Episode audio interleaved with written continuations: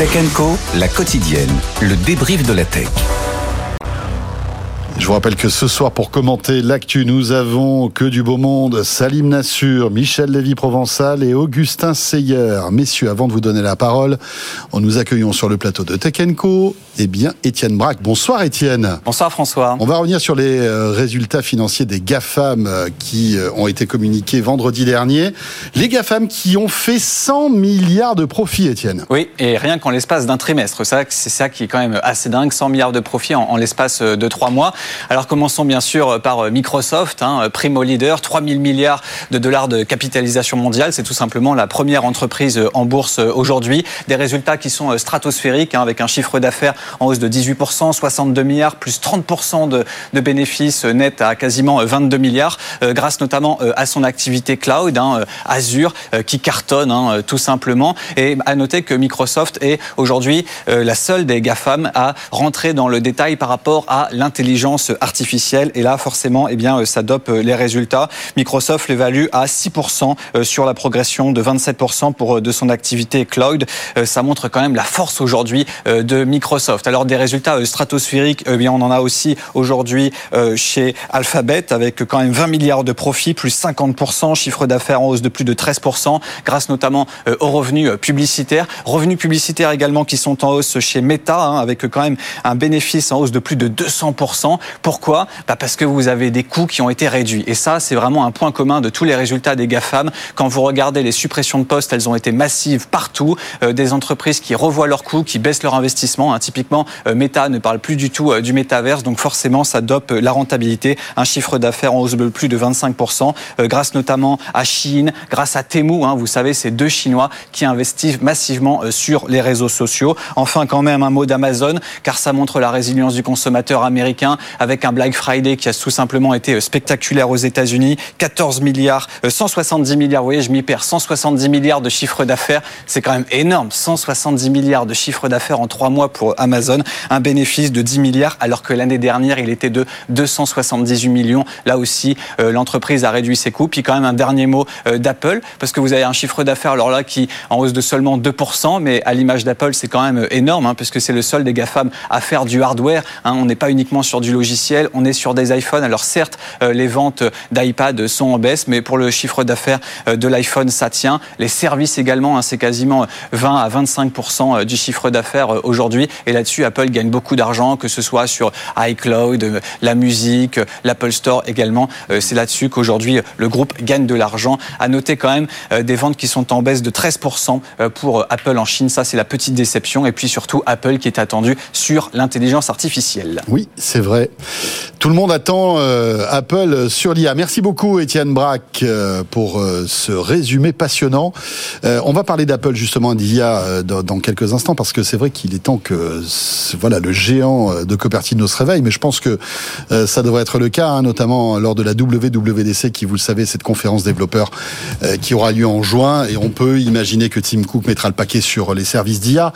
Revenons à l'autre débat sur l'IA Act qu'on avait évoqué et était très animé euh, juste avant les infos. Et la question qu'on évoquait ensemble, Salim, Michel, mais aussi Augustin, c'est le fait de se dire, voilà, cette régulation de, de, l'intelligence artificielle ne va ne va-t-elle pas en fait être une enclume pour nos pépites françaises? Prenons le cas de Mistral, par exemple, qui est voilà en plein devenir, qui euh, voilà est l'une de nos pépites qui est soutenue par tout le monde. Est-ce qu'elle va pas pâtir justement de cette régulation? C'est ça, c'était ça la question. Et donc, il faut répondre, c'est ça. Eh, Sally, bien sûr. Alors, eh, bon, comme je suis à peu près le seul sur, euh, sur le plateau, ou peut-être pas toi, non, à penser qu'il faut réguler. Euh... n'ai pas dit ça. Je pense qu'il faut réguler. Mais, il faut oui, avec un ordonnancement particulier. Ah, c'est ça, j'ai Non, moi, je pense qu'il faut réguler, parce que c'est vrai, parce que tu me demandes mon avis, je pense qu'il faut réguler. Mais je trouve que ça a été un peu trop tôt et qu'il fallait encore attendre quelques mois. Voilà, pour voir comment tout ça allait. Mais attendre quoi? Bah, Attendre que. Euh, en fait, ça, évolue. quelque chose à réguler. Ça, évolue. en l'occurrence, ça évolue tellement vite que je pense qu'il faut euh, se poser et euh, observer. Mais bon. je, vais, essayer d'être pédagogique. Euh, c'est. Et, déjà. j'essaie, j'essaie, j'essaie, hein. Mais imagine, tu prends une voiture. Donc, tu sors une voiture. Euh, une voiture sans sans sans frein. Non non sans sans, sans, driver, tu vois, driver voilà comme une voiture autonome. Voilà. Niveau 5, tu sors une voiture Tu te dis, les usages sont pas encore là parce qu'on n'a jamais sorti de voiture euh, sans, conducteur. Par contre, tu sais que si la voiture à un moment rentre dans un mur, c'est mieux que tu aies euh, une ceinture, un airbag. Et en fait, pour moi, c'est ça. En fait, quand tu régules, tu dis, il y a des grands dangers on va mettre ça. Ça ne veut pas dire que tu ne peux pas sortir la voiture, ça ne veut pas dire que tu ne peux pas innover davantage, mais quand même, pense à, dans ta voiture, quand tu la construis, mettre une ceinture et un airbag. C'est tout. on est tous d'accord. Mais, voilà, et ça n'empêche pas de continuer à innover, d'avoir un système intelligent de la voiture, avoir un meilleur frein, tout ce que tu veux. C'est juste qu'on te dit, par rapport à des grands dangers que l'on sait hmm. probants, il y a quand même un grand nombre de scientifiques qui disent qu'il y a des vrais risques. Donc il faut les écouter aussi. Donc se dire, bah, par rapport à ces grands dangers, on met un certain nombre de garde-fous. Dans ces garde-fous, ça ne vous empêche pas de continuer à innover comme des fous. Ok. Voilà, c'est aussi simple. On, va conclure sur ce ouais, sujet. En deux mots, il faut bien sûr. Je vous mettrai pas d'accord. Hein, enfin, en tout cas, avec Salim. Mais il faut d'abord aussi qu'on ait des pépites à réguler. En l'occurrence, euh, un Mistral, par exemple, euh, moi, je, suis convaincu qu'ils vont devoir investir, ne serait-ce que pour faire un audit, assurer la transparence des données d'entraînement, etc. Et c'est du temps perdu c'est de l'argent perdu, alors qu'il y a d'autres choses à faire avant de devenir un champion à réguler. Mais bon, ça, ça, mériterait 5 émissions. Oui, oui au moins. Ça, mériterait 5 émissions. Et puis ça Faisons une, une, émission spéciale dessus. bah, tu sais qu'on on, on, a fait une nuit de l'IA l'année dernière. On va en refaire une, et même plusieurs, je pense, cette année, parce que c'est vrai que c'est des sujets qui impactent tellement notre quotidien dans tellement de domaines que ça mérite à chaque fois de prendre du temps pour essayer d'être le plus pédagogique possible et surtout pour essayer de de, rattraper la musique. Elle va tellement vite cette musique-là de l'IA. C'est vrai que c'est. Et, juste si je peux me permettre en, très rapide, euh, dans cette nuit de l'IA ou cette journée de l'IA que tu veux faire, il faut vraiment regarder tous les pans de la société. Tu vois, juste par rapport au reportage qui était avant, quand même se poser aussi de la question, et je suis pas anticapitaliste, bien au contraire, je suis très capitaliste, mais quand tu vois qu'à un moment, l'IA accélère les profits et qu'en parallèle, tu accélères aussi les réductions d'emplois, il faut aussi se poser la question de qu'est-ce qu'on veut par rapport à la société. C'est juste ça. Tu vois, c'est les vraies questions qu'il faut se poser, il faut se les poser vaut mieux au début qu'une fois que c'est fait, c'est tout. Concernant l'intelligence artificielle, on, évoque Apple maintenant, comme promis. Euh, c'est vrai que Apple, on le sait, investit dans, l'intelligence artificielle. Est-ce que ils sont en retard par rapport aux autres Et est-ce que ça va être, c'est impactant pour euh, un leur image, pour leur business, ou est-ce que finalement Apple, qui est un peu euh, on va dire hors sol, c'est-à-dire qu'ils arrivent toujours à gérer, à bien retomber sur leurs pattes. Finalement, c'est pas un sujet pour eux et voilà, ils ont voilà, ben, il faut là, ils, remplissent le, terrain avec le Vision Pro, par exemple. Enfin, c'est suffisamment impactant qu'ils ont dû annoncer aujourd'hui qu'ils travaillaient dessus. Voilà. Mais je te, Michel, je te laisse. Oui, ça fait ça fait des mois qu'on dit que Apple est en retard, notamment par rapport à Microsoft. Euh, on voit les produits arriver, euh, notamment dans toute la suite logicielle de Windows, euh, dans Office, d'abord dans les grands groupes, maintenant dans les PME, les individus qui peuvent les utiliser, et Apple toujours sans véritable annonce officielle. Alors on parle d'iOS 18 qui pourrait être une révolution effectivement en juin, avec peut-être un assistant Siri qui serait, je fais très attention en le disant pour pas que ça active les téléphones, qui serait bien évolué qui nous permettrait de faire beaucoup plus qu'un simple chat GPT parce qu'il va être capable de faire des actions par rapport à l'écosystème d'application euh, de euh, son iPhone. Donc, euh, évidemment, énormément d'attentes dans le monde des Mac addicts ou des Apple addicts. Mais, et peut-être qu'on en parlera, il y a aussi beaucoup de déceptions dans l'intégration de ChatGPT ou d'OpenAI chez Microsoft. Oui. On, On, va en parler dans quelques instants, mais il faut savoir que pourquoi alors tout le monde évoque l'IA chez, euh, chez Apple? Parce que Tim Cook a évidemment, à l'occasion de la sortie du Vision Pro, a répondu aux questions de pas mal de journalistes américains.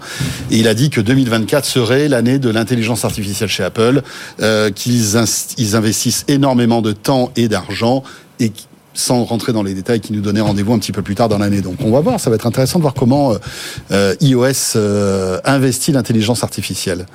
Euh, autre sujet, qu'on aime, que j'aimerais évoquer avec vous, c'est cette histoire incroyable d'arnaque au deepfake. Parce que euh, on va vous raconter euh, cette histoire avec Anthony Morel. Euh, à Hong Kong, des escrocs sont parvenus à convaincre un salarié d'une grande entreprise de leur transférer 25 millions de dollars. En fait, ils se sont fait passer pour le directeur financier à l'occasion d'une vidéoconférence. C'est un truc de dingue. Sauf que tout était faux et Anthony Morel nous raconte cette histoire. C'était ce matin dans Good Morning Business.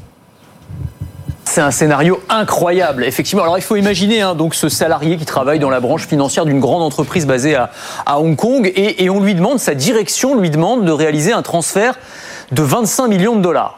C'est beaucoup, mais c'est la vie des entreprises, pourquoi pas. Il se dit, il y a quand même un truc un peu bizarre, il craint une tentative de phishing, et là, une visioconférence est organisée. Visioconférence, il se connecte, Ah il y a son directeur financier qui est là. Il y a des collègues à lui qui sont là. Il les connaît visuellement, il les voit, ce sont eux, ce sont leurs visages, ce sont leurs voix, ce sont leurs lèvres qui bougent. On parle de ce transfert de 25 millions de dollars. Bon, il, il se déconnecte, là c'est bon, il est convaincu, Ah il n'y a pas de souci. Je les ai vus, j'ai la validation, j'appuie sur le bouton, je réalise un, même plusieurs transferts en tout, 25 millions de dollars. Sauf que tout ça était faux. Tout ce qu'il a vu, c'était du bidon, c'était truqué, c'était ce qu'on appelle un deepfake, donc en gros un trucage vidéo et audio généré par l'intelligence artificielle. En gros, ce qu'ont fait les escrocs, c'est qu'ils ont récupéré sur YouTube des images, des vidéos, des extraits vidéo du directeur financier et de ses collègues. Ils ont réalisé un clone visuel un clone vocal et ils lui ont monté un bateau. Ils lui ont fait croire que c'était. eh ben, c'est incroyable. Vous imaginez une vraie fausse visioconférence. L'illusion était tellement parfaite, eh bien que ce salarié est tombé dans le panneau et que bah voilà, il a viré les 25 millions d'euros. La police est en train de chercher les escrocs. Ils les ont toujours pas trouvés pour Ah. l'instant. Incroyable cette histoire-là. Franchement, on a l'impression d'être dans un Mission Impossible. Je sais pas Exactement. ce que vous en Ça, pensez. exactement ça. Alors dans Mission Impossible, vous savez, ils ont toujours ces masques qu'ils enlèvent, etc. Mais là, on, a- on imagine tellement la scène en visio avec un, un deepfake. Et le pire, c'est que euh, euh, on voit ça tous les jours aujourd'hui sur les réseaux sociaux, hein, des, des- des fausses interventions, euh, que ce soit de Taylor Swift ou de Joe Biden ou de Donald Trump. Enfin, c'est voilà. Et ben là, des salariés sont tombés dans le panneau. Incroyable.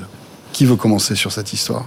C'est l'arnaque au président. Elle est connue cette arnaque. Oui. En réalité, euh, au téléphone, Qui existe- ça existe depuis longtemps. de- de- le Drian s'est fait euh, hacker comme ça. euh, Il n'y a pas si longtemps euh, sur une visioconférence aussi. Il y a quelqu'un qui s'est fait passer pour le Drian. Il y a eu cette histoire aussi qui est sortie. Donc euh, oui, on va le voir de plus en plus. Après, la question, je ne sais pas si vous avez vu, mais euh, le fondateur de OpenAI, Sam Altman, a créé une autre start-up OpenAI qui euh, propose un device qui permet de certifier la euh, présence physique et l'identité euh, des personnes humaines. Alors je dis bien personnes humaines parce qu'il y a des personnes artificielles, des avatars. Et donc euh, je ne sais pas si vous avez Ah vu non, cette, j'ai pas euh, du cette tout, c'était l'été dernier. Euh, et c'est euh, C'était l'été dernier Ouais, ouais, c'est une- c'est un device qui ressemble un Ça peu à un Orb. devialet, tu vois, un Ouais. petit, euh, et avec un- une caméra. Alors il y a plein de technologies dedans pour certifier l'identité. Si je fais une visio et que j'ai cette caméra. Euh, la personne qui, me- que- qui me regardera en visio saura 100% que c'est moi et alors, c'est C'est pas peut-être un des fake. use cases, euh, mais si en tout cas, c'est juste. En fait, c'est pas ça. C'est que ça s'appelle Orb en fait. Et, euh, et en fait, ce que fait cette machine, c'est que ça te scanne ton iris. Et donc, comme c'est une iris humaine, elle te répertorie dans un dans un data un dataset, enfin dans une base de données, qui fait en sorte que une fois que tu te connectes, tu sais dire que c'est bien toi en fait. Enfin, C'est pas là, c'est pas une webcam en fait. C'est vraiment quelque chose qui scanne ton iris. Mais là-dessus. On parlait tout à l'heure des dérives. Moi, je suis choqué. Et d'ailleurs, la CNIL les a épinglés, euh, enfin, en tout cas, a mis une alerte l'été dernier quand ils sont arrivés à Paris, parce qu'ils sont allés dans pas mal de, de pays comme ça, en disant euh, c'est quand même bizarre qu'une entreprise privée, sans aucune autorisation d'un État, puisse avoir des données biométriques sur les citoyens.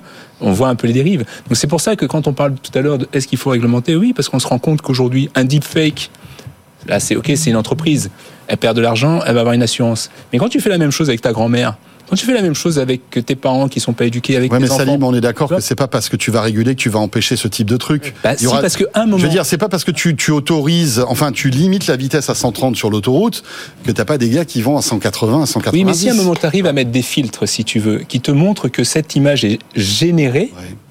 bah, au moment, bah, tu vois, Google est en train de bosser là-dessus justement, de pouvoir Ça, oui, mais ça, c'est- pas de la régulation, ça, c'est de l'innovation pour se battre contre les euh, vices que peuvent créer. Ah, si, euh, parce que la régulation te dit, par exemple, si tu crées une image de synthèse, tu es obligé de la flaguer, enfin de la, ne- la, la, la, la tamponner, pour qu'on puisse savoir si c'est une image de synthèse ou c'est une image Tu réelle. sais qu'on est obligé de rien, en fait, grâce à la tech. Demain, il y aura euh, une boîte qui va contrecarrer ce truc-là et qui va, qui va enlever le watermark. Parce que c'est la course à l'innovation. Et, euh, et voilà, il y aura tellement des enjeux enjeu. Salim, c'est un optimiste. T'es un optimiste. Je suis un optimiste, Oui, mais bon. je suis un optimiste raisonné. la- Si tu reprends, regarde, et, ton analogie est intéressante. Si tu reprends euh, la route, tu dis on, il y a, euh, on roule à 130, mais on peut rouler au-dessus. Tu as complètement raison. Le seul truc, c'est qu'à un moment, quand tu roules toi au-dessus de 130, tu peux te faire attraper par la police. Ils t'arrêtent, ils te mettent sur le côté, tes prison, tout ça, machin, Pro. etc. mais quand même, dans la masse, Vous voulez quoi, messieurs Ouais, dans, dans la masse, il y a plusieurs personnes qui ne vont rouler à moins de 130. Là, ce que tu dis, c'est qu'on met pas de règles, donc tout le monde peut rouler à plus de 130 et on va vers, on va vers des accidents. C'est tout ce que je dis en fait. Ça n'empêche pas qu'il y aura des accidents, mais si tu ne limites pas un peu, il y aura de plus en plus de choses comme ça. Tu vois, et, et ça, ça avait fait grand débat. Tu as parlé de Taylor Swift. Pourquoi à un moment c'est parti, euh, au- au-delà du fait qu'elle soit un peu nue partout sur Internet, mais c'est un vrai enjeu aux États-Unis. Elle peut faire Enfin, basculer C'était les. pas elle qui était nue, hein, c'était évidemment des, comment dirais-je, Oui, des, des avatars. des avatars. Mais bien sûr, voilà, ils avaient- mais c'est un vrai enjeu parce qu'en fait, elle peut faire basculer l'élection présidentielle. Tu vois, et, et tu vois, en fait, il y a plein d'analystes économiques là-dessus qui montrent que, en fonction de est-ce qu'on traite bien ou non ce cas de deepfake sur Taylor Swift et elle, sa façon de se prononcer, est-ce que ça a été bien traité ou non, on va voter plus Trump ou Biden. Parce que c'est un vrai phénomène en plus, Taylor. Swift. aux Mais complètement. Incroyable. Donc tu te rends compte de toutes les implications que ça a derrière. Et c'est là où je dis, on est en train de jouer aux, aux apprentis sorciers sans avoir réfléchi aux conséquences. Tu- vois, euh, non, t'as raison. Il y a, il y a des, évidemment. Euh, là, euh, tu parlais tout à l'heure des élections présidentielles américaines. Il y a des rapports. Non, c'était Vinod Kozla, l'investisseur, qui disait en ce moment, il y a sûrement des puissances étrangères qui sont en train de créer des des robots, enfin des pas des robots, mais des algos euh, individualisés pour aller influencer des centaines de millions d'Américains. Donc en fait, ils vont créer euh, des, enfin, en fonction de la personne en face, ça va créer un espèce de, de LLM, enfin non, euh, enfin, LLM, euh, pas Un avatar, quoi, qui Ouais, va un avatar parler, quoi. qui va essayer de convaincre Bien de sûr. voter. euh, bon, on, on sait pour qui ils ont envie de voter. Enfin, ils ont envie de les pousser à voter. Mais tu vois, même les Américains, même les démocrates qui sont au pouvoir, en fait, n'y peuvent rien aujourd'hui.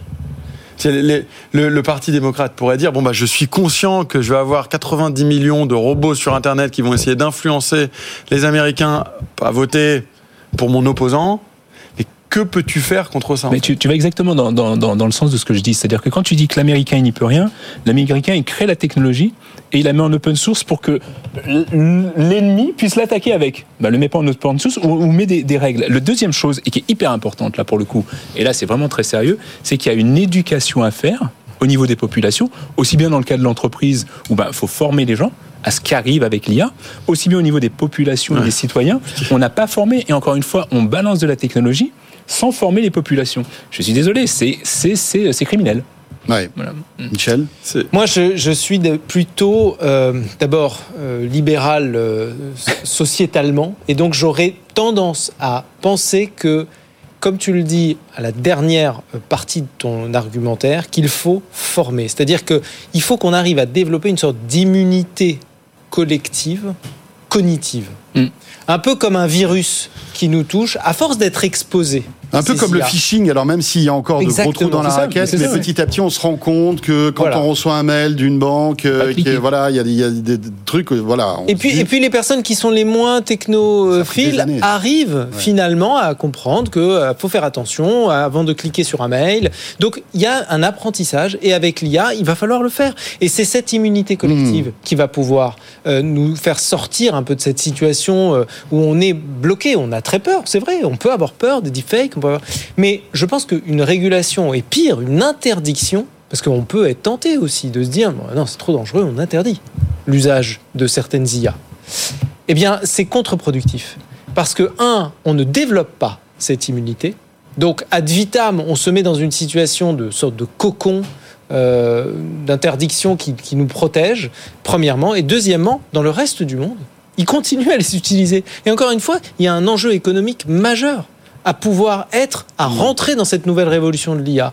Donc, plus vite on rentre, plus vite on est formé, plus vite on est exposé, mieux c'est, à mon avis, plutôt que d'interdire.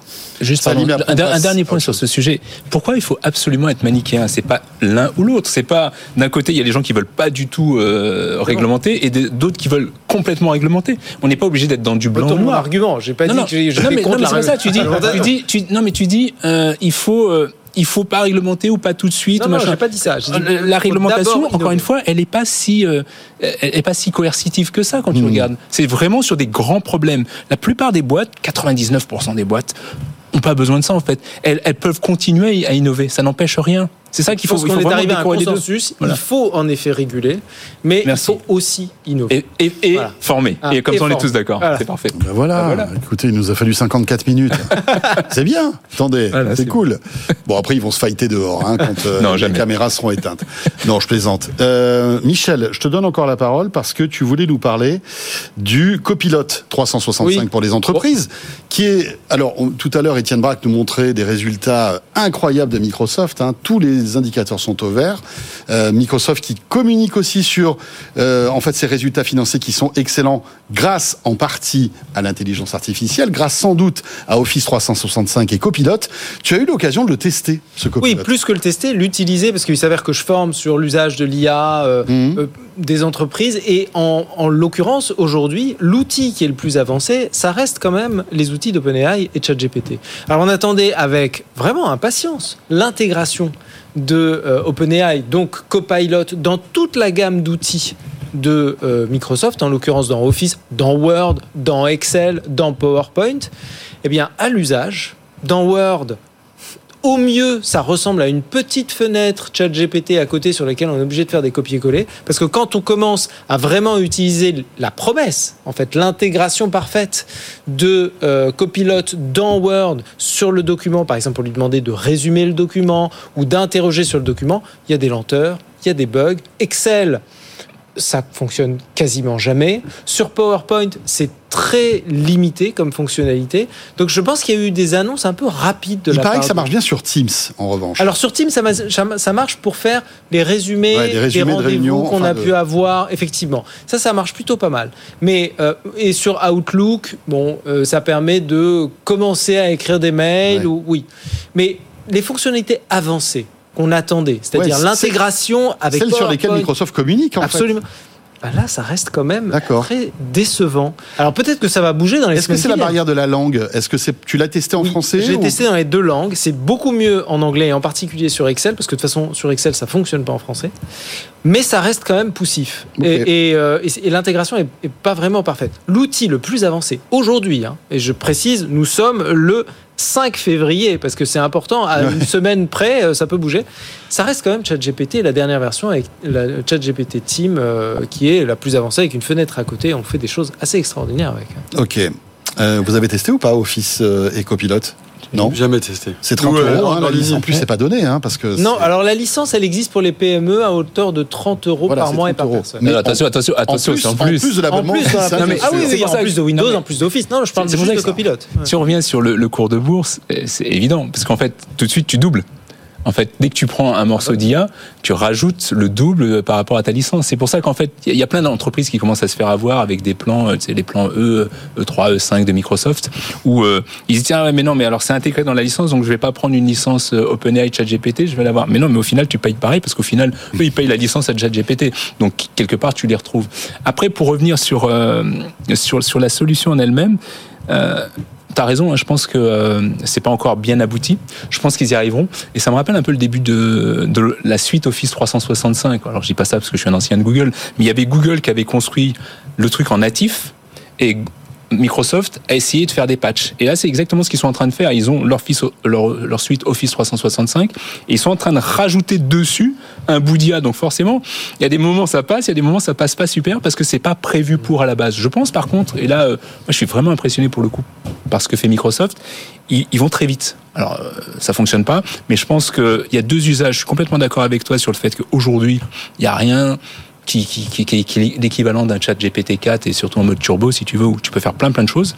Euh, en revanche, pour le tout venant, euh, celui qui utilise un petit peu d'IA par-ci par-là, je pense que ça va être hyper intéressant d'utiliser des trucs comme euh, Copilot euh, sur 365 ou même Copilot Pro ou demain Duet quand Google aura rattrapé un peu le retard. Oui, ouais. Euh, Ouais. Ça, tu vois, il y y aura deux types d'usages. Il y a des gens un peu avancés et les gens qui l'utilisent au quotidien. Mais bon, payer 30 euros une licence qui est pas au point, enfin, Oui. avec des services qui ne sont pas au point, euh, Pour l'instant, déconseillé. voilà. Oui. euh, Ouais, mais ça fait, ça fait marcher la boîte. Ouais, sauf, que c'est pas les regarde. sal- sauf que c'est pas la Augustin. salariée qui choisissent. En général, c'est mis que c'est c'est la société Ouais. qui le prend pour tous ses employés, dont d'où les beaux chiffres. Oui, voilà, d'où les beaux chiffres. Et Ouais. d'où les, les moins beaux chiffres d'Apple, parce que. Et c'est pour ça qu'Apple continue à faire des annonces. On, on arrive, on arrive, mais en fait, ils ont. Mais bon, ça, a- grand-chose. ça a une vertu, comme tu disais, en fait. Au lieu d'avoir à sélectionner seulement certains employés qui, ont, qui pourront en bénéficier, là, il y en a tous qui en bénéficient. On entend souvent euh, une autre analogie qui dit, enfin, je sais pas, si- non, c'est pas une analogie, mais dit, euh, ah, plus tard, il y aura une différence entre euh, ceux qui savent utiliser ChatGPT et ceux qui ne savent pas. Moi, j'y crois pas trop. Je pense que tout le monde va petit à petit savoir l'utiliser. Non, moi, j'y crois, moi. Là, ça permet, bon, c'est bien, ça alimente C'est un, autre débat encore. Mais tu vois, Mais ça- tu le vois déjà mais aujourd'hui. aujourd'hui, n'importe quel salarié qui est dans une, qui- enfin, où Microsoft a choisi de, enfin, l'entreprise a choisi de prendre copilote pour ses employés pourra en bénéficier et apprendre à l'utiliser. Attends, juste sur ce point, c'est hyper important. Tu vois, moi, je fais pas mal, euh, bon, vous savez, pas mal de, comme toi, des formations sur le sujet, mais aussi pas mal de conférences. Et je commence souvent en leur disant, en leur disant, tiens, ChatGPT est sorti le 30 novembre 2022. Combien d'heures vous avez passé dessus depuis, euh, depuis ce truc-là? D'heures. Tu vois, d'heures. Et la plupart du temps, c'est 10 heures à peu près. En un an, hein. Et je leur dis, moi, j'ai passé au moins 1200 heures dessus. Donc ça veut dire que si tu prends ce fameux adage qui dit qu'il faut être expert pour être expert, tu dois passer 10 000 heures dessus, il y a déjà un gap qui se fait entre des gens, et on est tous des professionnels, qui ont passé peut-être 10 heures et l'autre qui a passé 1000 heures. Dans deux ans, ce sera... Et donc il va y avoir un gap qui va se faire entre les gens qui utilisent au quotidien, comme je peux le faire, comme sans doute vous pouvez le faire, et ceux qui l'utilisent pas. Avec un gain de productivité, un gain de créativité qui va être hum, colossal. Ouais, ouais, ouais, mais ça, ça me fait penser un peu à la, au début de Google finalement. Exactement. On savait pas trop utiliser ce moteur de recherche. Exactement. On avait des, voilà, des recherches qui étaient pas très précises. Et puis finalement, on, plus ou moins tout le monde a réussi à comprendre comment fonctionnait la machine Google. Et aujourd'hui, on tape les mots clés et on trouve ce qu'on veut. Je pense que ça va être pareil aussi sur euh, le début d'Internet, en fait. Le début d'Internet. Il y avait des gens qui utilisaient Internet, qui utilisaient les mails, tout ça. Il y avait des gens qui envoyaient encore des fax. Mais moi, j'ai un peu cette impression-là. Les gens qui utilisent aujourd'hui euh, l'IA, et notamment le chat GPT, il y a des gens qui utilisent encore des fax. Bah voilà, tu choisis, dans, tu choisis ton camp, quoi. Tu vois Demain, les fax seront écrits par ChatGPT, les amis. Et là, la boucle sera bouclée. Euh, on avait plein de sujets encore à évoquer, mais le temps tourne. Euh, malheureusement, il y avait euh, Amazon qui lance Rufus. Euh, c'est amusant, ça. Je sais pas si vous avez vu ce petit assistant, euh, alors qu'il n'est pas encore Ah disponible. non, il n'est pas dispo en France. Voilà, c'est- et, et- et même aux États-Unis, je crois que c'est que certaines Ce bêta. personnes, enfin voilà, qui peuvent. Mais c'est un assistant, c'est un personal shopper finalement Mm. sur Amazon. Donc on Pour voit l'intégrer dans Alexa. hein. C'est ça, en fait. Exactement, exactement. Donc ça prouve qu'Alexa va monter aussi en puissance avec l'IA générative, mais on en, re- on en reviendra, on reviendra sur Rufus parce que c'est assez intéressant. Et puis il y avait aussi Google Maps qui, euh, euh, voilà, intègre maintenant de plus en plus d'intelligence artificielle pour suggérer des lieux. Juste sur Google Maps, c'est un super exemple de, de cette dichotomie qui est en train de se faire avec les gens qui utilisent et qui n'utilisent pas. Oui. Ça vous est jamais arrivé dans la rue d'avoir quelqu'un qui vous demande euh, son, son, euh, une adresse en te demandant tiens où est-ce que je vais? Et, tu, et moi ça m'a toujours sidéré. Je me dis mais vous avez pas un téléphone? Et les gens ils me disent ah si mais je sais pas utiliser la fonction Maps en fait. Et donc là tu auras des gens qui vont utiliser la fonction Maps avec de l'IA et ceux qui utilisent toujours pas ou qui l'utilisent basiquement. Donc on voit qu'il y a bien cette, cette, cette distance qui se crée entre ceux qui utilisent bien l'IA et ceux qui l'utilisent pas. Ouais, ouais, ouais. Sont-ils plus heureux C'est un Ah. autre débat, mon cher. Mais on terminera sur une autre Bah, un autre peut-être le week-end. Ils sont plus heureux peut-être le week-end, mais après Ouais, la tu, pro- semaine. tu produis plus. Mais, mais c'est une bonne question. Non, mais tout dépend aussi du métier qu'on fait aujourd'hui. hein, Bien sûr. Euh, merci beaucoup à tous les trois. Merci pour ce débat euh, très enrichissant et encore une fois passionnant. Merci à Salim Nassur, fondateur de Mars. Merci Augustin Seyer, euh, cofondateur et directeur général d'OVNI. Et merci beaucoup à Michel Lévy-Provençal, prospectiviste, fondateur de TEDx Paris, de l'agence Brightness et auteur de ce livre Métavers, comprendre le monde qui vient, paru aux éditions Grasset, coécrit avec Morgane Soulier. Merci beaucoup Michel.